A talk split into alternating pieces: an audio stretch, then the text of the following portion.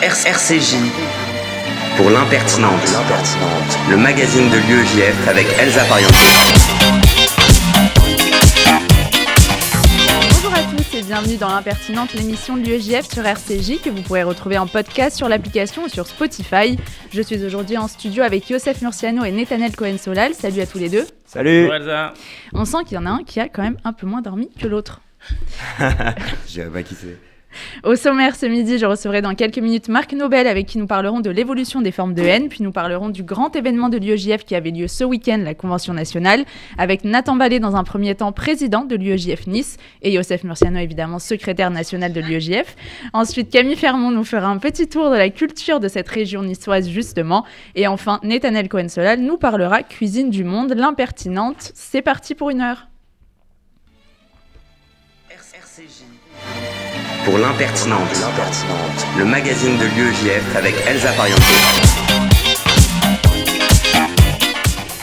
Et on retrouve tout de suite notre invité, Marc Nobel. Bonjour. Euh, on le retrouvera plus tard.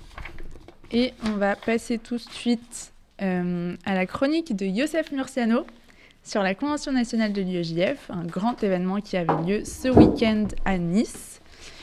Euh, Youssef, qui a l'air un peu euh, fatigué ce matin. Tu as la voix cassée, une nuit blanche dans les pattes, une chemise plus si blanche et tu débarques dans un prestigieux studio de radio aux teintes rouges. Tu essayes encore de ressembler à Bec BD, arrête-toi. Pour autant, tu ne vas pas nous arnaquer, tu ne reviens pas de soirée, mais de la Convention nationale où s'est déroulé un happening militant dont tu voulais nous parler. Elsa, tu as raison. Nous revenons à peine de la Convention nationale de l'UEJF qui a rassemblé près de 200 personnes sur la côte d'Azur à Nice. Le soleil, le Shabbat, le soleil encore, une soirée de 22h08 heure de fin de Shabbat à 23h dans un bar en face de la mairie, une garden party, une action. Mais si on a tous la voix cassée, ce n'est pas pour toutes ces choses. Oula, il y a autre chose qui fait que ce matin l'UEJF a la voix cassée? Ah Eh bien écoute, tout à l'heure, enfin hier matin, enfin je ne sais plus. Nous étions une cinquantaine d'étu- d'étudiants, que dis-je, de militants dans le marché de la Saleya, dans le Vieux-Nice, pour, pour tracter contre le Rassemblement national. Mettons les choses au clair. Dans la région PACA, les sondages donnent le RN de Mariani en tête à 35% des voix au premier tour. La menace est réelle. Après une convention portée sous le signe de la lutte contre l'extrême droite, avec la conférence de Judith Cohen-Solal, Jonathan Ayoun et Jean-Yves Camus, il était normal que la réflexion aboutisse à l'action. Mais alors concrètement, c'était quoi cette action? Très simple. Plus de 50 étudiants ont enfilé des masques de Marine Le Pen et ont envahi le marché, accosté les Niçois, rappelé les origines du Rassemblement national et hurlé à bas les masques. Oui, parce que le vrai visage du RN, on le connaît. Les relations qu'on qualifie aujourd'hui politiquement correctement de sulfureuses, en fait, ce sont des relations avec des néo-nazis. Les programmes sécuritaires, ce sont des volontés racistes, à peine déguisées. Le RN à Nice, c'est Philippe Vardon, fier homme de terrain, qui distribue une soupe au porc aux habitants du quartier de l'Ariane.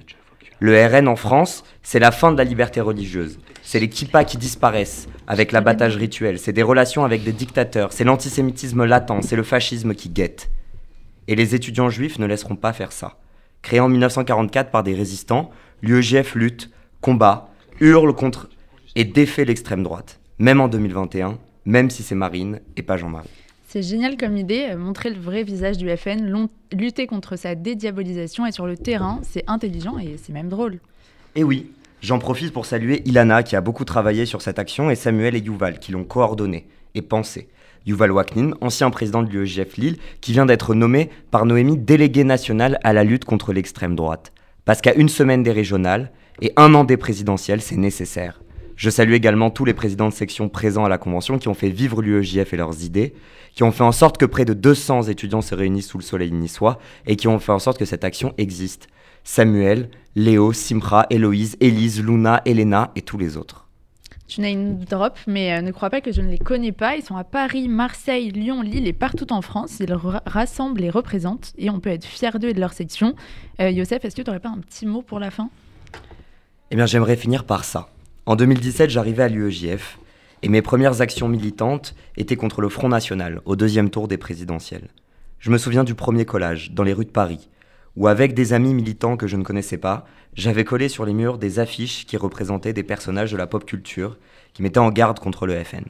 Aladdin et son cauchemar bleu marine, les Dalton qui flippaient de l'arrivée de- des gangsters au pouvoir, Yoda du danger qui nous prévenait, et également Dark Vador. Dark Vador qui, humble, nous rappelait N'oubliez pas qui est son père. J'ai encore les affiches chez moi et je les garde précieusement. Parce que ça me rappelle que l'UEGF, ça se pense et ça s'agit, ça s'active. Que l'UEGF tombe toujours juste, là on ne l'entend pas. Et surtout, ça me rappelle que l'UEGF est impertinente. Et ça, c'est important.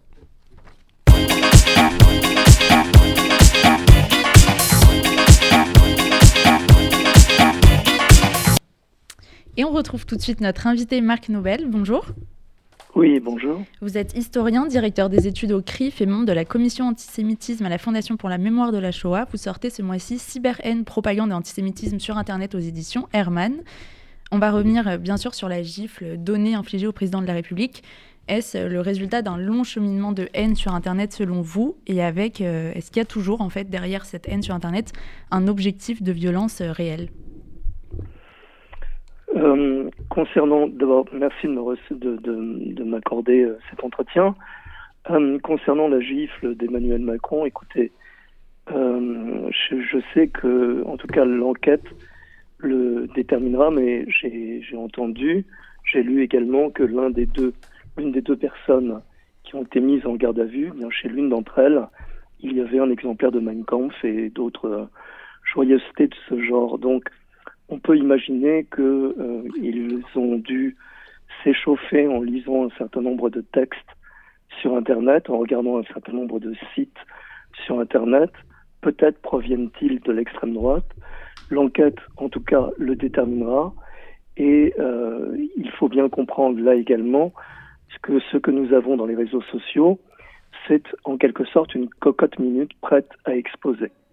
Elle explose de toutes les manières possibles puisque les gens s'échauffent, se déchaînent sur Internet et par effet de mimétisme se, euh, se balancent les insultes euh, les uns et les autres dans les réseaux sociaux et la sauce monte d'un post à un autre, d'un message à un autre dans les réseaux sociaux. Est-ce qu'on est, selon vous, au paroxysme de la haine en ligne aujourd'hui et en fait, comment on peut évaluer ça? Non, alors je, je, je ne, sais pas si nous sommes au paroxysme de la haine virtuelle. Un certain nombre euh, d'outils nous permettent de regarder ce qui s'est passé euh, depuis un certain nombre d'années. Je rappelle ici que la création de l'Internet grand public, plus exactement la divulgation de l'Internet grand public, remonte aux années 1995-96.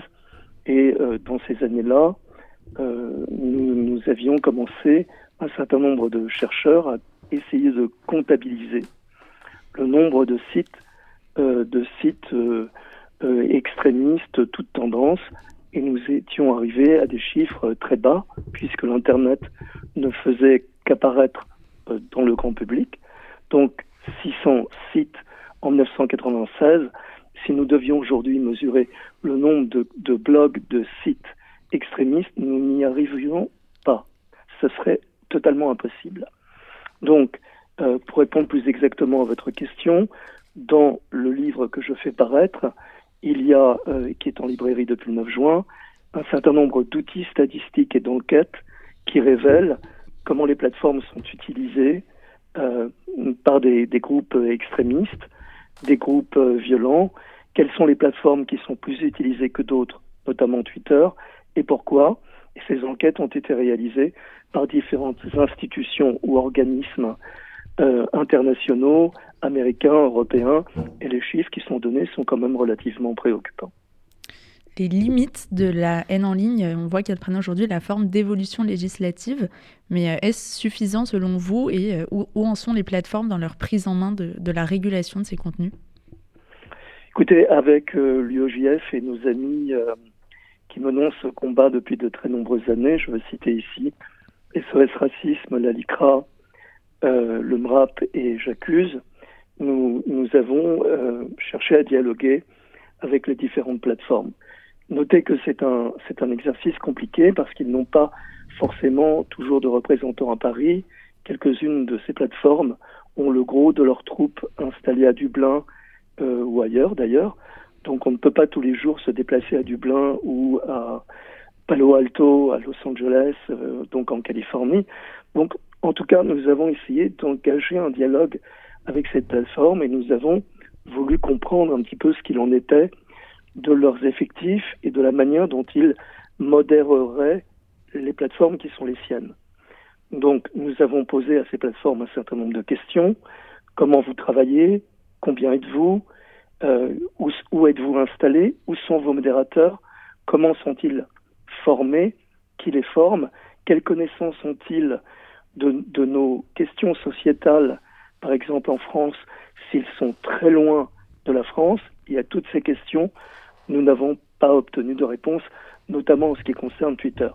Ce qui explique qu'au bout d'un certain moment, après avoir tenté de dialoguer avec elle, nous avons entrepris un référé dont euh, le jugement sera attendu très bientôt et nous espérons que les plateformes seront contraintes d'expliquer un petit peu comment cela fonctionne parce qu'il règne là une opacité qui est totalement inadmissible. Elles ne veulent pratiquement rien communiquer de leur fonctionnement. Je vais vous donner un exemple. Pour Facebook, les modérateurs sont souvent anglophones, euh, installés, placés à Manille, aux Philippines. Ces gens sont payés deux cacahuètes et demi. En une journée, ils sont totalement exploités. Ils doivent voir un maximum de contenu et ils ont très peu de temps pour chacun d'entre eux pour les modérer. On sent bien que ces plateformes utilisent donc, si je puis dire, de la chair humaine qui est installée très loin, des gens qui sont sous-payés, qui n'ont pas forcément de connaissance des questions qui se posent en nos pays ni de nos lois. Et, tout cela est tellement absolument incroyable que ce défaut de modération, ce défaut de régulation provoque énormément de problèmes sur Internet. Si on ne modère pas, si on ne régule pas, si on pousse à la pseudonymisation et à l'anonymisation, il ne faut pas s'étonner que ce soit ici sur Internet un aussi gros désordre, un aussi grand désordre que celui euh, que nous voyons aujourd'hui. Est-ce que vous diriez que les discours de propagande sur Internet sont plus, puissants que euh, ceux qui sont prononcés ou, écrits dans la vie euh, réelle, entre guillemets? À, partir du moment où vous utilisez des plateformes et euh, que vous êtes totalement anonymisé, évidemment que vous vous sentez tout permis. Il y a ce décalage entre le monde réel et le monde virtuel où il semblerait qu'il soit interdit d'interdire. Or, le monde ne fonctionne pas comme cela, en fait. Euh, et donc, par conséquent, un certain nombre de gens profitent de l'outil de communication qui est Internet pour diffuser euh, leur opinion, monter en sauce lorsque euh, un sujet d'actualité a lieu, par exemple, il y a quelques jours, le conflit entre le Hamas et Israël, et il n'y a plus de limite aucune. Cela fonctionne parce que, et je l'étudie dans le livre que je publie ici cela fonctionne tout simplement parce que euh, il y a un effet de mimétisme. Quand vous déposez des messages, d'autres déposent des messages encore plus violents. Ils sont réunis sous la forme de hashtags, donc ils sont facilement repérables et consultable en tant que tel, et c'est ainsi que la sauce prend. Et si vous y ajoutez qu'on laisse faire, qu'on ne modère pas assez, qu'on ne ferme pas de compte, ou très peu, et que, au fond, il serait interdit d'interdire, eh bien nous obtenons, excusez-moi l'expression, le bordel auquel nous assistons aujourd'hui sur Internet. Et c'est cela que je désigne également dans le livre que je publie. Euh, Mila confiait hier dans une interview euh, Peut-être que je serai morte dans 5 ans. Comment protéger les jeunes, mais aussi euh, éduquer pour qu'eux-mêmes ne deviennent pas agresseurs, entre guillemets, sur Internet? Alors, j'ai regardé cette interview très poignante. J'ai vu, euh, vu les yeux euh, de Mila, j'ai entendu le ton de sa voix, et, et tout ça est absolument terrible en réalité. Et, et tout cela est terrible parce que beaucoup se sont tus pendant très longtemps. Il y a eu une très grande lâcheté par rapport à ces questions. Les décideurs n'ont pas pris suffisamment la parole. Beaucoup de gens se sont enfuis, n'ont pas voulu voir, n'ont pas voulu entendre que la violence, elle est d'abord une violence verbale, avant de devenir une violence effective. On passe des mots MOTS aux mots MAUX, d'une violence verbale à une violence physique. Comment protéger les jeunes? Ben, Je pense que il faut revoir un certain nombre de dispositifs en fait. C'est très important, me semble-t-il. Euh, par exemple, il me semble qu'il faut, sur un plan national, mais également européen, un plan d'action sur l'éducation et la citoyenneté numérique. Parce qu'il faut apprendre aux enfants, aux adolescents, aux jeunes à se servir de l'outil, certes, c'est ce qui est fait aujourd'hui, mais également à se défier de l'outil et, à se prévenir d'un certain nombre de choses, de, de contenus, par exemple complotistes, que l'on voit, que les uns et les autres voient, sans vérifier les sources, tout simplement parce que sont extrêmement rapides. Et dans le livre, référence de toutes ces questions et je rappelle également qu'un certain nombre d'études ont ce sujet.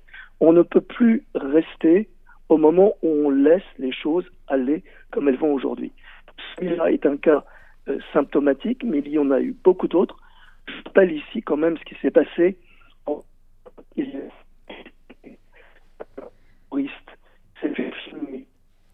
devant mmh. deux mosquées pour massacrer les gens, qu'il se soit nourri lui-même de la propagande qu'il avait lue pendant de très nombreuses années sur l'Internet, notamment euh, toutes les notions autour du grand emplacement. Il s'est filmé avec une GoPro, un certain nombre de gens ont suivi sur Facebook, il est allé dans deux mosquées, il a massacré les gens. Ça, ce sont les conséquences de se laisser aller. Et aujourd'hui, un certain nombre d'extrémistes utilisent l'Internet à des fins de mort, en réalité, à des fins de guerre, à des fins d'armes, parce que l'Internet n'est pas qu'un outil de divertissement et un outil de communication, c'est une arme de guerre. Et c'est tellement une arme de guerre que je me suis demandé, je le dis dans l'ouvrage que je publie, ce que les nazis auraient fait de l'Internet s'ils l'avaient eu entre les mains. De la même manière, je me suis demandé ce que les, euh, les, les responsables Hutus lors du génocide au Rwanda auraient fait de l'Internet s'ils l'avaient eu entre les mains. S'ils n'avaient pas eu simplement entre les mains une radio à Kigali, mais l'Internet en tant que tel. Donc si on ne comprend pas ça, on, on, est en train de laisser faire et de laisser aller des choses qui sont totalement humainement insupportables. Il faut de l'ordre là où il y a du désordre.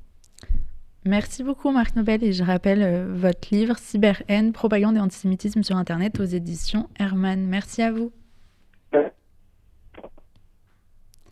Et on se retrouve après un peu de musique, c'est Femme Like You de Camaro. Oui, j'ai osé. Yes. comment Hey Martinez, you ready girl? Come on. Let's do this, gangsta. Donne-moi ton cœur, baby, ton corps, baby. Donne-moi ton bon vieux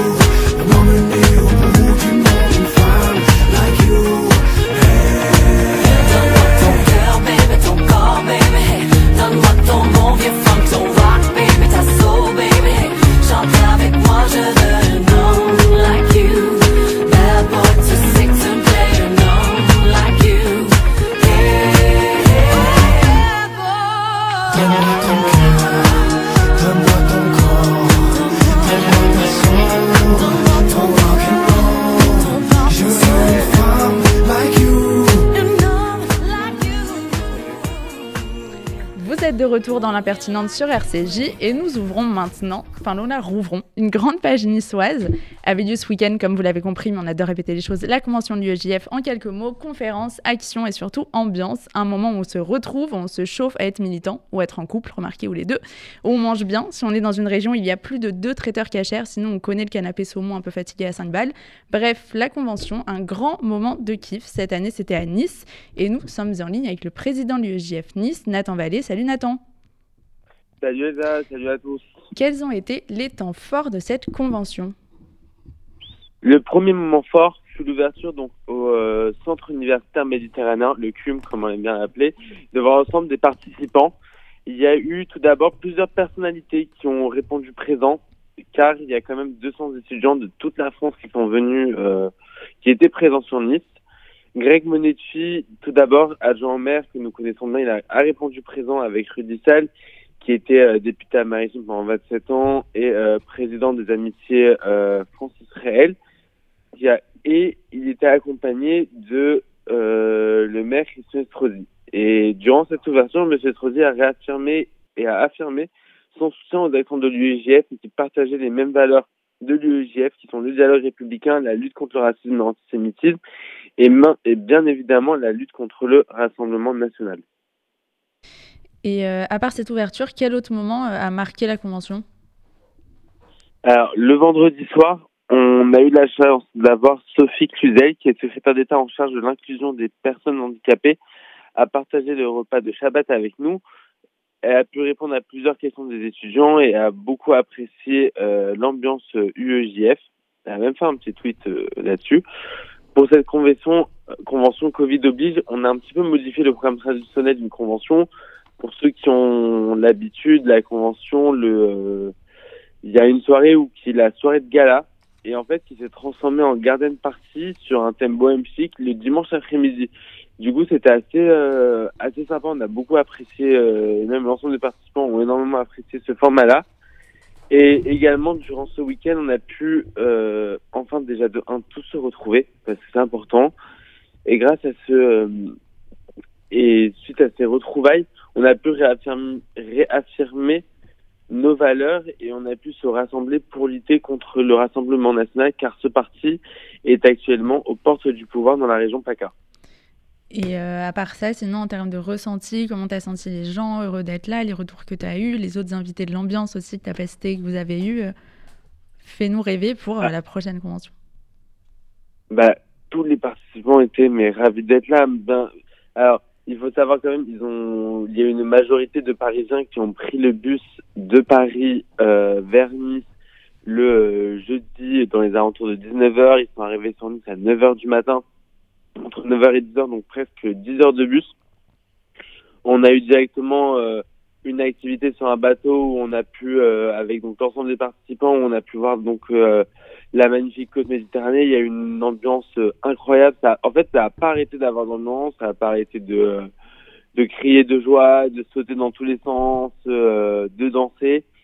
Bah en fait, ça a fait rêver pendant ces trois jours. Vraiment, on était dans une sorte de euh, de tunnel de rêve, de tunnel de rêve où euh, bah, ça faisait plaisir de se retrouver, ça faisait du bien et on et il n'y a aucun participant, je pense, et honnêtement, qui ont euh, qui ont eu un moment où ils n'ont pas aimé la convention.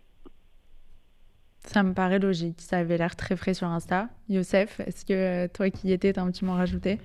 Bah écoute, ouais, bah, non, mais déjà, il y a quelque chose quand même d'exceptionnel euh, cette année, Nathan l'a dit, mais normalement la convention c'est en novembre, donc bon, euh, c'est. Fait euh, froid, quoi. Ouais, voilà, c'est ça. Voilà. J'ai- euh, merci. Mais du coup, là, en plein mois de juin, euh, c'était la folie. J'ai pris des couleurs, j'ai la voix cassée parce qu'en fait, j'ai en effet pas arrêté de crier, j'ai kiffé, j'ai dansé.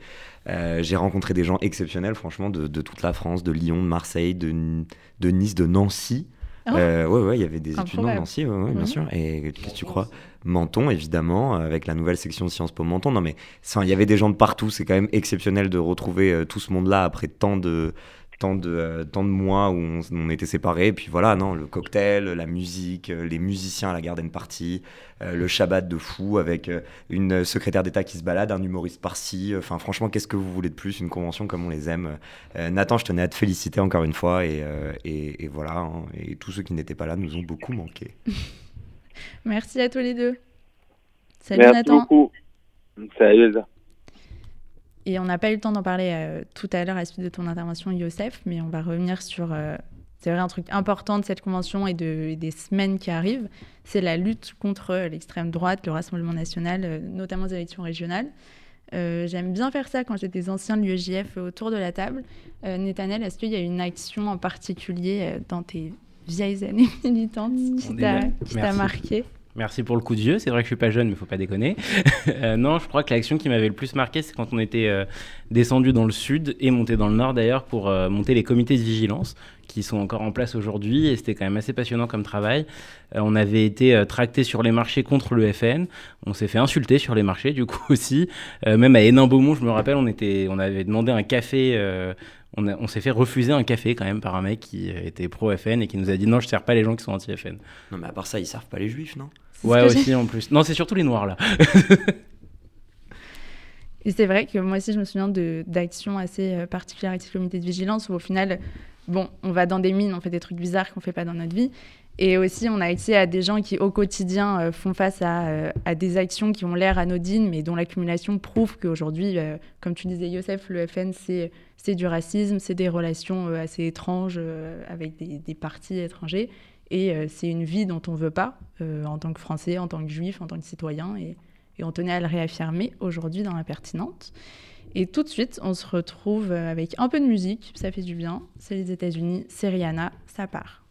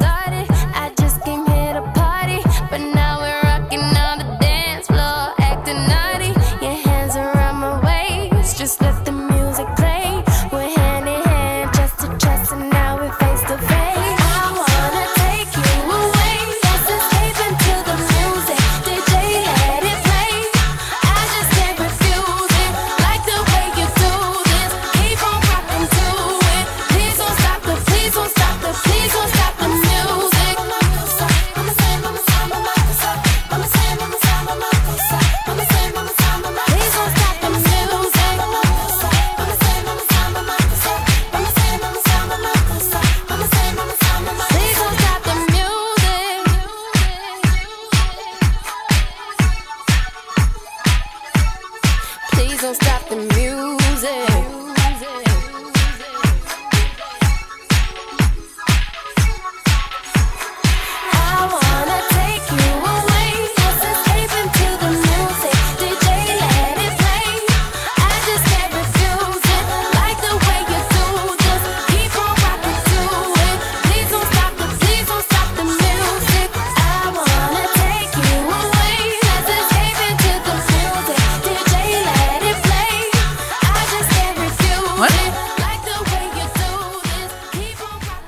L'impertinente l'émission de l'IEJF, on reste encore un peu sur la côte d'Azur avec Camille qui revient en force avec des recos musées mais aussi des spécialités culinaires. Salut Camille Bonjour Elsa. Alors oui, aujourd'hui, nous allons parler du sud, du sud et plus précisément de Nice, ville mise à l'honneur ce week-end. Et il n'y a pas que l'autoroute du soleil qui a bercé mon séjour. Donc nous allons nous arrêter sur la baie des Anges. Et d'abord sur le nom. Ça fait très poétique, dis-nous en plus. Alors il faut savoir que ce nom ne comprend pas juste le littoral français, il s'étend de la baie de Nice jusqu'au cap d'Antibes. Mais il y a deux versions qui viennent lui prêter son nom. Donc la première, elle est religieuse, parce qu'il y a toujours une affaire de religion dans l'histoire. Ce serait des anges qui auraient ramené par bateau le corps du martyr de Sainte Réparate jusqu'au rivage niçois. Corps aujourd'hui inhumé depuis dans la cathédrale de Sainte Réparate de Nice. C'est pas très joyeux cette version, et alors la deuxième? Alors la deuxième est beaucoup plus drôle, c'est même ma préférée et les Niçois ont même décidé de la garder. L'histoire locale raconte que ce seraient des pêcheurs qui auraient donné ce nom en rapport aux anges des mers. Tu as une idée de ce que ça pourrait être? Euh, Je sais pas, des, des sirènes? Eh bien non, il s'agit d'une espèce de requin inoffensif vivant dans des fonds marins avec la particularité d'avoir des ailerons ressemblant à des ailes. Et sinon, niveau musée, il y a des trucs sympas? Alors il faut savoir qu'il y a un nombre inimaginable de peintres qui ont laissé une trace sur le territoire azuréen. On change de terme cette fois-ci. Donc il y a Monet, Renoir, Matisse, Chagall et plein d'autres. Ils, ont tous décidé à un moment ou à un autre de, dans leur vie d'établir retraite ou un recentrage sur leur vie. Et la région compte un nombre incalculable de musées, même beaucoup trop parfois. Et pour une petite anecdote, il faut savoir que le musée le moins visité de France se trouve à Nice et compte 46 visiteurs par an. Donc c'est un mauvais bail pour trouver son mazal là-bas, c'est sûr. Et toi, est-ce que tu as un musée de la région à nous conseiller? Alors oui, je vous conseille d'aller direction Saint-Paul-de-Vence, dans mon musée préféré, la Fondation Meg. Donc cette fondation élève de Aimé Meg et Marguerite Meg. C'est des collectionneurs d'œuvres d'art et qui ont décidé de fonder leur galerie au lendemain de la Seconde Guerre mondiale, suite à leur rencontre avec Henri Matisse. Comme on dit chez nous, il deviendra alors le compagnon de route de ce couple emblématique. Et durant la Seconde Guerre mondiale, ils accueilleront chez eux des artistes et poètes venus se réfugier en zone libre pour continuer de faire vivre la lumière dans un monde sans couleur. Et ce n'est qu'après, dans les années 1950, à la mort de leur fils, qu'ils décidèrent de fonder la fondation, riche d'œuvres de plus de 50 artistes différents. Et la collection est entièrement privée et à couper le souffle. Trop sympa. Et euh, niveau gastronomie, un petit mot? Alors oui, confidence pour confidence, j'ai appris que la célèbre ratatouille servie par Rémi dans Disney est en réalité le fruit d'une création niçoise. Mais aujourd'hui, je vais vous parler d'un plat beaucoup plus emblématique, à savoir le pambagna, le fricassé français, inscrit au patrimoine français de l'UNESCO. Donc à l'origine, c'était le plat des pauvres niçois. Il était préparé avec du pain rassis qui était trempé et coupé en morceaux pour accompagner la salade niçoise. Ensuite, on a décidé de le revisiter parce que c'était pas très sexy, donc c'est devenu l'encas des ouvriers du matin. Et enfin, il a redoré peau neuve, adieu le rassis, passe place à un pain bien rond dans lequel les ingrédients de la salade niçoise y sont déposés. Aujourd'hui, il est revisité dans le monde entier et même dans des épreuves de Top Chef. Donc le mot de la fin te revient, Elsa.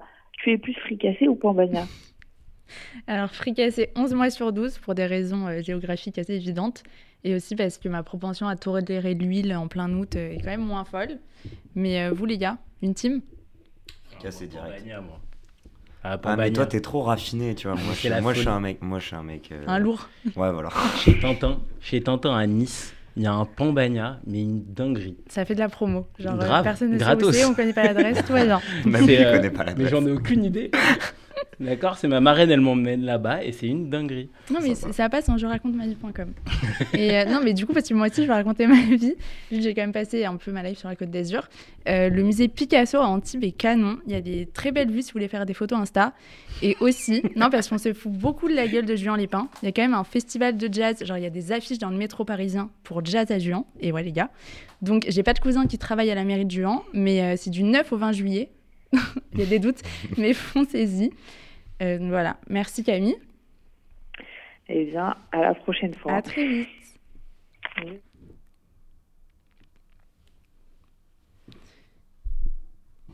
Et on se retrouve du coup euh, sur des thématiques cuisine à nouveau. L'enchaînement est tout fait.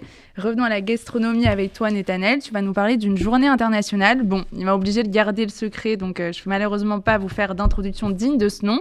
Mais donc, Netanel, de quoi vas-tu nous parler aujourd'hui? Et vendredi prochain, c'est la journée internationale de mes 4 ans de fiançailles. Bon, et vous pensez, oui, on s'en fout, et ce n'est pas international. Mais pas du tout.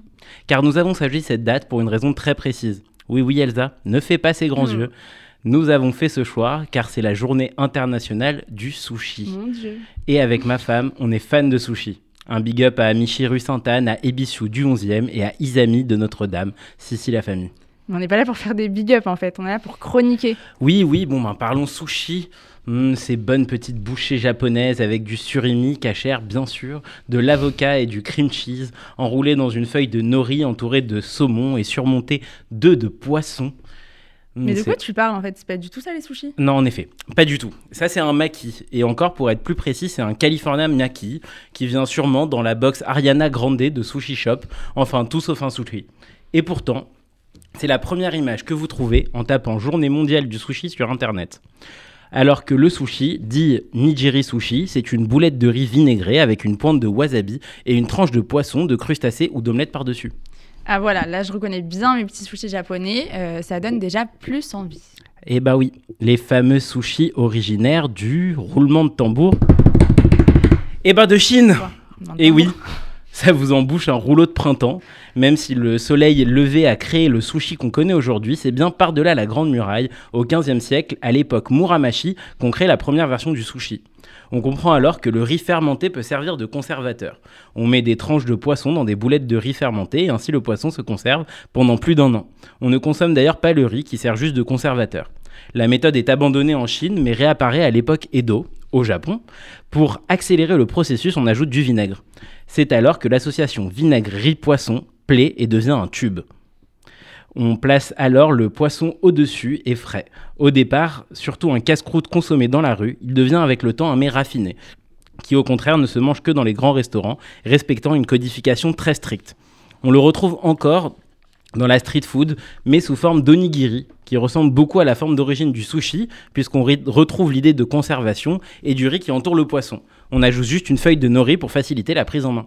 Et comment on passe à- de ça à Nina Sushi du coup? Ah, c'est un long processus. Dans les années 70, le sushi commence son exportation aux États-Unis et surtout en Californie auprès des milieux riches qui font venir des sushimans pour tester cette nouvelle nourriture. C'est alors que se développent les fameux sushis californiens, dits California Roll, dont on parle au début, qui sont, les fameux euh, dont on disait avec le surimi et tout. C'est des sushis plus bling bling et surtout c'est des sushis qui s'adaptent facilement aux goûts locaux, euh, notamment en cassant l'acidité du riz par du sésame et en cachant la feuille de nori traditionnellement à l'extérieur, au milieu du maquis. En Europe, c'est seulement vers la fin des années 2000 que nous découvrons les sushis. Je me rappelle encore du choc de mes copains de collège à qui j'explique que c'est bon les poissons crus. Mais tu rigoles moins maintenant, Jonas, hein Je suis sûr que tu commandes Nina Sushi tous les midis même. Voilà une histoire bien passionnante, mais euh, dis-moi, t'es pas là pour faire des recettes toi normalement? Tu veux pas te mettre un peu au boulot et nous dire euh, comment on fait à manger? Désolé Elsa, mais exceptionnellement cette fois-ci, pas de recette pour la maison. Faut savoir que pour devenir sushiman, normalement c'est 5 ans d'études et 5 ans d'observation. Et surtout, l'art ne réside pas dans la recette, mais dans la découpe. Par contre, je peux vous apprendre à les manger. Vas-y. Déjà, ne mangez jamais le sushi avec le gingembre. Et non, en effet, le gingembre est là uniquement pour purger la bouche et apprécier le goût des différents sushis présents sur le plateau. Et surtout, ce n'est pas le riz qu'on est supposé se tremper dans le soja, mais le saumon. Voilà ces petites euh, astuces qui pourront, je suis sûr, vous permettre de bien mieux apprécier vos prochains sushis. Je pourrais encore vous parler des heures de ces sushis, mais malheureusement notre temps est limité. Alors je vous invite juste à me suivre sur Cuisine avec un K, un Z et deux N. Et maintenant, je m'invite aussi dans vos cuisines en tant que chef à domicile. À bientôt Elsa.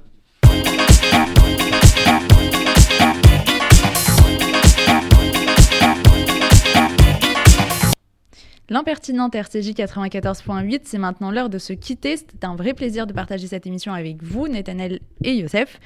Un grand merci à tous, invités chroniqueurs, et merci à Daniel pour la réalisation de cette émission. On se retrouve lundi prochain de bonne humeur révoltée et impertinente. D'ici là, retrouvez l'émission en podcast sur l'application et la suite des programmes d'RCJ à partir de 23h. Merci Elsa. Salut RCJ pour l'impertinente, le magazine de l'UEJF avec Elsa Pariento.